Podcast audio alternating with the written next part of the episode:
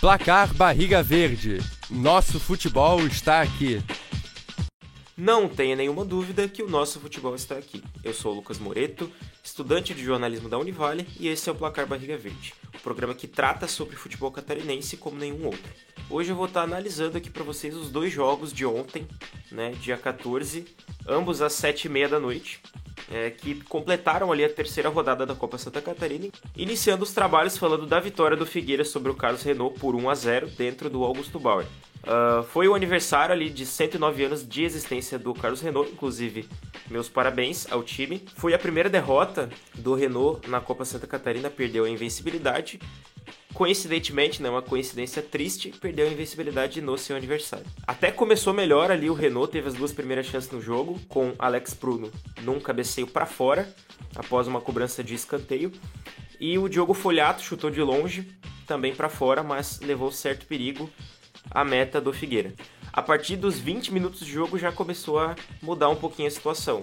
Figueira cresceu no jogo, equilibrou as ações e tornou-se até superior. Thiaguinho recebeu uma bola ali numa posição em que normalmente ele cruzaria, tentou encobrir o goleiro e levou também certo perigo. Gol da partida saiu aos 40. Após o cruzamento, o Cauê subiu bem e deu números finais ao jogo. Final 1 a 0. No segundo tempo, até que teve algumas chances ali ainda do Carlos Renault, mas pouquíssima coisa. Pecou bastante nos últimos passes, né, nos passes finais e o Figueira seguiu superior. Enfim, boa vitória do Figueira sobre o organizado Carlos Renault. Daqui a pouquinho já mostro a classificação atualizada para vocês, certo? O segundo jogo a tratar aqui é o jogo entre Joinville e Nação Esportes, que terminou empatado em 1 a 1 dentro da Arena Joinville. Jogo que também aconteceu às 7h30. Bom resultado e também bom desempenho do Nação, que ainda não havia pontuado na competição, né? Jogou contra um bom time do Joinville, que fez talvez a sua pior partida na Copa. Existem os méritos do Nação e também os deméritos, naturalmente, do Joinville.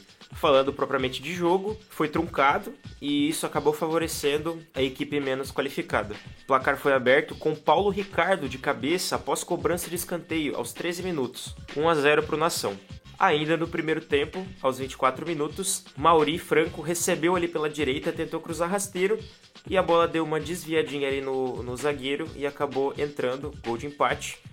É, o Nação ainda perdeu uma boa chance aos 40 minutos, né, num lance de bola parada, mas acabou perdendo a chance. Portanto, ficou até barato para o Jack dentro do contexto. Faltou intensidade, acho que tanto eu quanto os torcedores do Jack concordamos com isso. Faltou intensidade ao time, vinha fazendo boas partidas, né? Eu elogiei inclusive aqui, porém esse jogo ficou aquém do esperado. Final 1 a 1. Gostaria agora de fazer uma menção aos jogos que completaram a quarta rodada, que eu acabei não citando no programa anterior, nem eu nem a Letícia. O Nação Esportes perdeu de 2 a 0 para o Carlos Renault no estádio da Baixada, né? O jogo aconteceu no dia 9 do 9. Após três rodadas completas e a quarta rodada faltando um jogo ainda para se encerrar, o Joinville é líder com 8 pontos, em seguida o Figueira com 6 pontos, Marcílio em terceiro com 5 pontos, o Carlos Renault com 5 também, mas perdendo nos critérios de desempate, o Ercílio Luz em quinto e em sexto Nação Esportes, que pontuou ali pela primeira vez, mas ainda falta muito para sair do lugar onde está, certo? Para finalizar, vamos dar uma olhada nos próximos jogos. Na Série A, pela 27ª rodada, o Havaí enfrenta o Atlético Mineiro em casa, na ressacada, no sábado, dia 17 do 9, às 4h30 da tarde. Pela trigésima rodada da Série B, a Chapecoense enfrenta em casa o CSA, na Arena Condá, no sábado, dia 17 do 9, às 11 horas da manhã. O Brusque enfrenta o Vila Nova dentro do Augusto Bauer, no mesmo dia, às 4h30 da tarde. E o Criciúma enfrenta fora de casa o Sampaio Correia, no Castelão, às 19 horas do mesmo sábado, dia 17. Na Série C, segunda fase, quinta rodada, o Figueirense enfrenta fora de casa o time do Vitória no Barradão, no dia 18, né, domingo, às 4 horas da tarde. Os jogos subsequentes da Copa Santa Catarina são os seguintes. Já pela quinta rodada, o Marcílio Dias enfrenta no Gigantão das Avenidas o Nação Esportes no dia 17 do 9, às 15 horas. No dia seguinte, no domingo dia 18, o Carlos Renault enfrenta em casa o Joinville, dentro do Augusto Bauer, às 15 horas.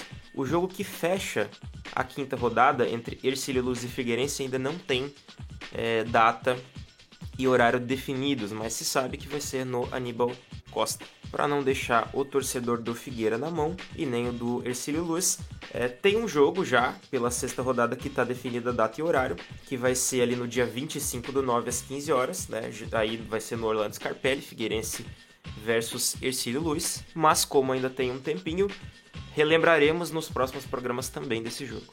Por hoje é isso, foi um prazer. Vale ressaltar que o nosso futebol está e sempre estará aqui. O próximo programa fica por conta da Letícia e depois eu retorno para mais informação e opinião no Placar Barriga Verde. Um abraço e fui! Apresentação: Letícia Fontanive e Lucas Moreto. Supervisão: André Pinheiro. Edição: Letícia Fontanive. Uma produção do projeto de extensão Oxigênio, Central de Podcasts. Universidade do Vale do Itajaí. Escola de Artes, Comunicação e Hospitalidade. Curso de Jornalismo.